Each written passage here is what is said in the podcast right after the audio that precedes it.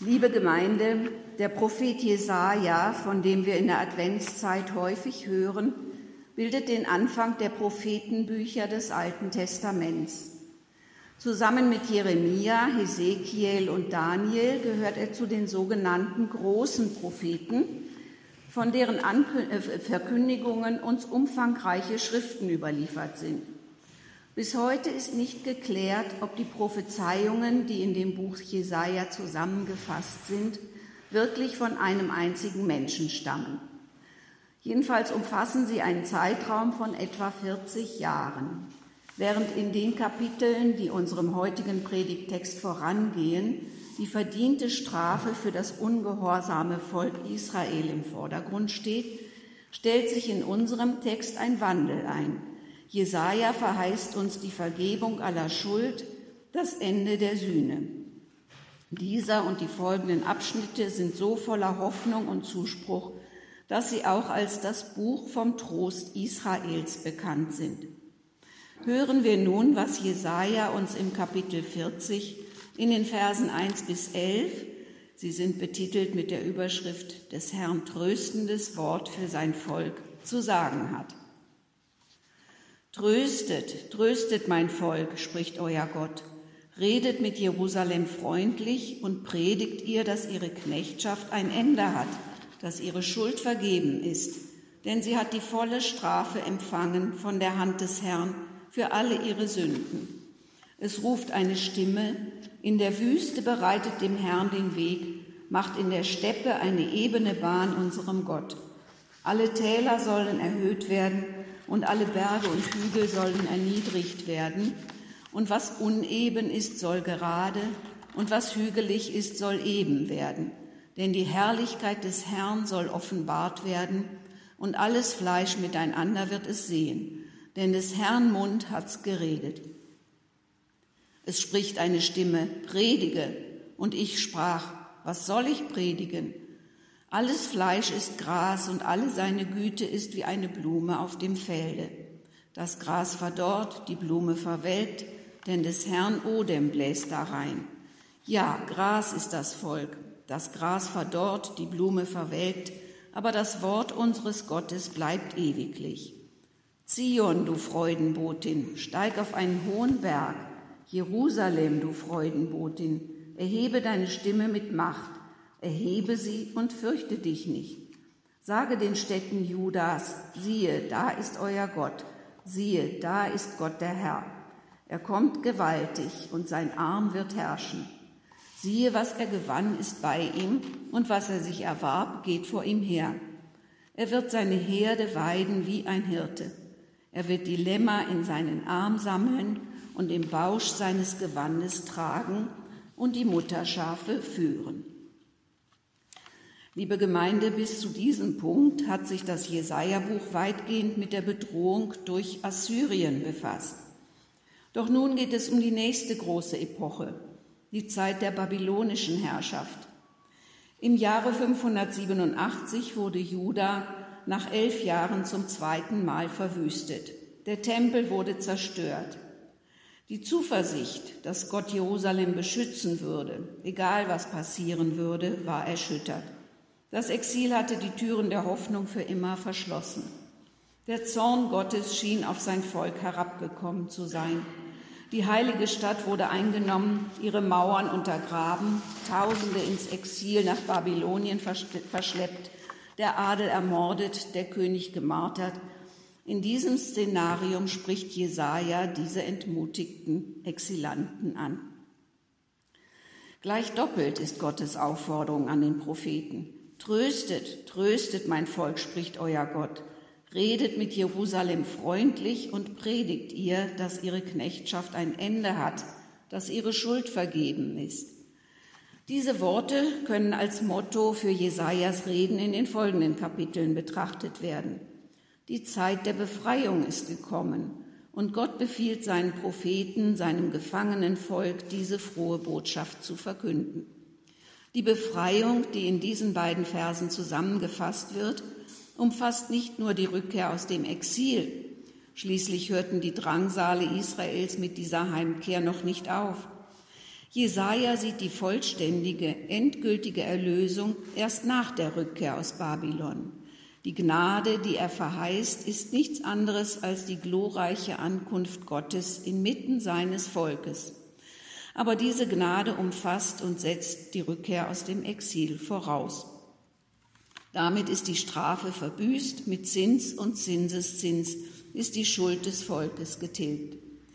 Diese Rettung ist sicher, denn der, der sie verheißt, ist der unendlich große Gott, vor dem die Götter der Heiden nichts sind. Israel soll sich also trösten lassen und wieder Vertrauen fassen. So wie es üblich war, einen Herold vor einem reisenden Herrscher herzusenden, um mögliche Schwierigkeiten und Gefahren zu beseitigen, muss nun ebenso ein Weg gebahnt werden, damit der Herr als Herrscher zu seinem Volk kommen kann. Diese Erlösung fordert eine Vorbereitung. Die Hindernisse, die ihrer Verwirklichung im Wege stehen, müssen beseitigt werden. Der Weg durch die Wüste muss geebnet werden. Um welche Wüste handelt es sich?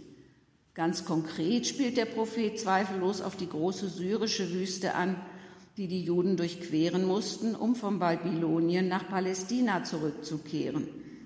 Die Rückkehr aus der Gefangenschaft, für die die Befreiung aus Ägypten das erste Beispiel in der Geschichte Israels darstellt, wird immer wieder als eine Wanderung durch die Wüste dargestellt. Doch das Einebnen bezieht sich hier auch auf die Notwendigkeit, das Recht durch Gericht wiederherzustellen. Der Demütige wird erhöht, der Unterdrücker erniedrigt werden. Somit gehen die Gedanken des Propheten weit über den begrenzten Rahmen einer materiellen Reise durch die Wüste hinaus. Die Rückkehr aus der Gefangenschaft und der Durchzug durch die Wüste sind also nur die Symbole, die der Prophet verwendet, um die Beseitigung aller äußeren und inneren politischen und moralischen Hindernisse zu veranschaulichen, die sich der vollen Offenbarung Gottes an Israel und an die ganze Welt entgegenstellen. Es ist daher nicht verwunderlich, dass Johannes der Täufer, Entschuldigung, der Vorläufer der höchsten Erscheinung Gottes in der Person Christi, diese Bilder auch auf seinen eigenen Dienst anwendet. Denn er wird in Israel die Rolle erfüllen, die hier der himmlischen Stimme zugeschrieben wird indem er das Volk auffordern wird, den Weg für den Herrn, der sich im Messias offenbaren wird, geistig zu bereiten. Nach diesem Gericht wird das Heil Gottes der ganzen Erde, allem Fleisch offenbart werden. Die Herrlichkeit des Herrn umfasst sein gesamtes Werk, das sich hier auf Erden fortsetzt. Die Wiederherstellung des Volkes bis zum Ende der Zeiten die Verbreitung der Erkenntnis des Gottes Israels unter allen Völkern des Ostens und des Westens, das Erscheinen des Messias schließlich, das den Höhepunkt der göttlichen Offenbarung bildet, die Missionstätigkeit, die sie verkündet, und die glorreiche Wiederkunft Christi, die sie vollenden wird. Gott selbst bezeugt, dass er das, was er versprochen hat, auch halten wird. Im Vers 6 heißt es, es spricht eine Stimme, predige, und ich sprach, was soll ich predigen? Im zweiten Teil der Vision, der mit diesem Vers beginnt, erscheinen zwei Stimmen, von denen die eine auf die andere antwortet. Die erste ist wiederum die Stimme Gottes, die zweite die des Propheten, der beauftragt ist, die Worte des Himmels auf die Erde zu bringen. Der Vergleich des menschlichen Lebens mit dem Verdorren des Grases verdeutlicht die Zerbrechlichkeit aller menschlichen Schönheit und Pracht. Angesichts der Herrlichkeit Gottes vergeht die menschliche Herrlichkeit so schnell, wie eine Blume verwelkt.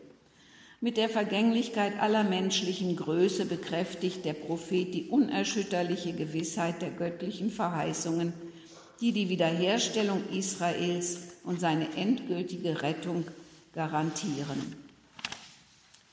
Allüberall soll Jerusalem die frohe Botschaft der Erlösung verkünden.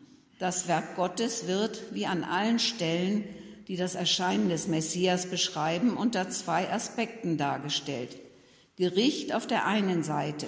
Er kommt gewaltig und sein Arm wird herrschen. Erlösung und Schutz auf der anderen Seite. Er wird seine Herde weiden wie ein Hirte. Er wird die Lämmer in seinen Arm sammeln und im Bausch seines Gewandes tragen. Jesaja ist nicht der Einzige, der sich dieses idyllischen Vergleiches bedient. Psalm 23 beispielsweise schöpft seine Inspiration aus der gleichen Quelle. Der Herr ist mein Hirte, mir wird nichts mangeln. Und später greift Jesus das gleiche Bild im Johannesevangelium auf, wo er sich als der Hirte vorstellt, der sogar sein Leben gibt, damit seine Schafe das Leben haben. Und damit ergibt sich nun ein Widerspruch. Denn mit diesem Bild schutzloser Tiere verändert sich unser Blick auf das Wesen Gottes und stellt seine Funktion als strafende Instanz, die doch die ersten Kapitel bei Jesaja so prägen, in Frage. Wir neigen ja oft dazu zu glauben, dass das Unglück, das wir erleiden, auf Gottes Handeln zurückzuführen ist, der damit seine Ehre für ein gegen ihn begangenes Vergehen rächt. Aber die Stimme des Propheten sagt das hier nicht. Sie lässt Gott als einen Hirten erscheinen, der seine Herde weidet, der seine Lämmer beschützt und versorgt. Es waren zwar menschliche Fehler, die zu der Katastrophe der babylonischen Gefangenschaft führten, doch ist das Exil nicht durch göttlichen Willen verursacht worden. Es war nicht Gott, der die Katastrophe geschehen ließ, und die erlittene Prüfung ist letztlich keine göttliche Strafe.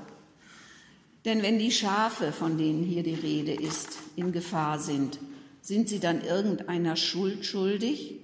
Es scheint doch vielmehr, dass diese gänzlich defensiven Tiere anfällig für alle Arten von Angriffen sind, vor denen Gott sie schützen will. Sie hätten die Gefahren, die ihnen drohen, doch in keiner Weise verdient. Die Bibel bezeugt also zwei verschiedene Bilder von Gott, die nebeneinander existieren, obwohl sie sich widersprechen. Wenn uns eine Prüfung trifft, sind wir dann schuldig oder verantwortlich? Würde Gott uns für begangene Fehler bestrafen oder uns vor dem Übel bewahren, das wir durch unsere Nachlässigkeit über uns gebracht haben? Oft fühlen wir uns für die Ereignisse, die uns widerfahren, schuldig. Wir meinen, Gott würde unsere Taten zählen und sie in verschiedene Kategorien einteilen, seien sie nun gut, akzeptabel oder schlecht, und würde in Bezug auf uns entsprechend dieser Einteilung handeln. Das wäre Erlösung für die guten Werke und Bestrafung in unterschiedlichem Ausmaß für die anderen. Die Reformation hat uns gelehrt, die Dinge anders zu sehen. Sie hat uns damit auch gelehrt, dass Gott in keiner Weise für das schlechte Schicksal, das uns widerfährt, verantwortlich ist. Wenn ich ohne Mantel in die Kälte gehe und mir eine Erkältung einfange, erleide ich mein eigenes Schicksal. Es ist keine Bestrafung Gottes für meine Nachlässigkeit. Es ist dieser Aspekt der Dinge, den die Bibel eher beibehalten hat als den der göttlichen Strafe. Das ist die Situation, die auch Jesus im Gleichnis vom verlorenen Schaf vorschlägt. Auch wenn es ja im Alten Testament nicht immer so erscheint, dieses Bild des gütigen Gottes zieht sich durch die gesamte heilige Schrift. Es steht im Gegensatz zu jenem anderen Bild des Gottes der strafenden Gerechtigkeit, das wir gern als die einzig mögliche und logische annehmen. Es ist die Stimme dessen, der in der Wüste predigt, und sie ertönt jedes Mal, wenn uns Not überkommt. Sie wird hier von Jesaja verkündet, später von Johannes dem Täufer. Sie trifft unsere Sinne und fordert uns auf, die richtigen Entscheidungen zu treffen und das Mitgefühl zu erkennen, das sie uns entgegenbringt und nicht die Schuld wegen begangener Fehler. Das Leben mit Gott ist eine gütige Begleitung.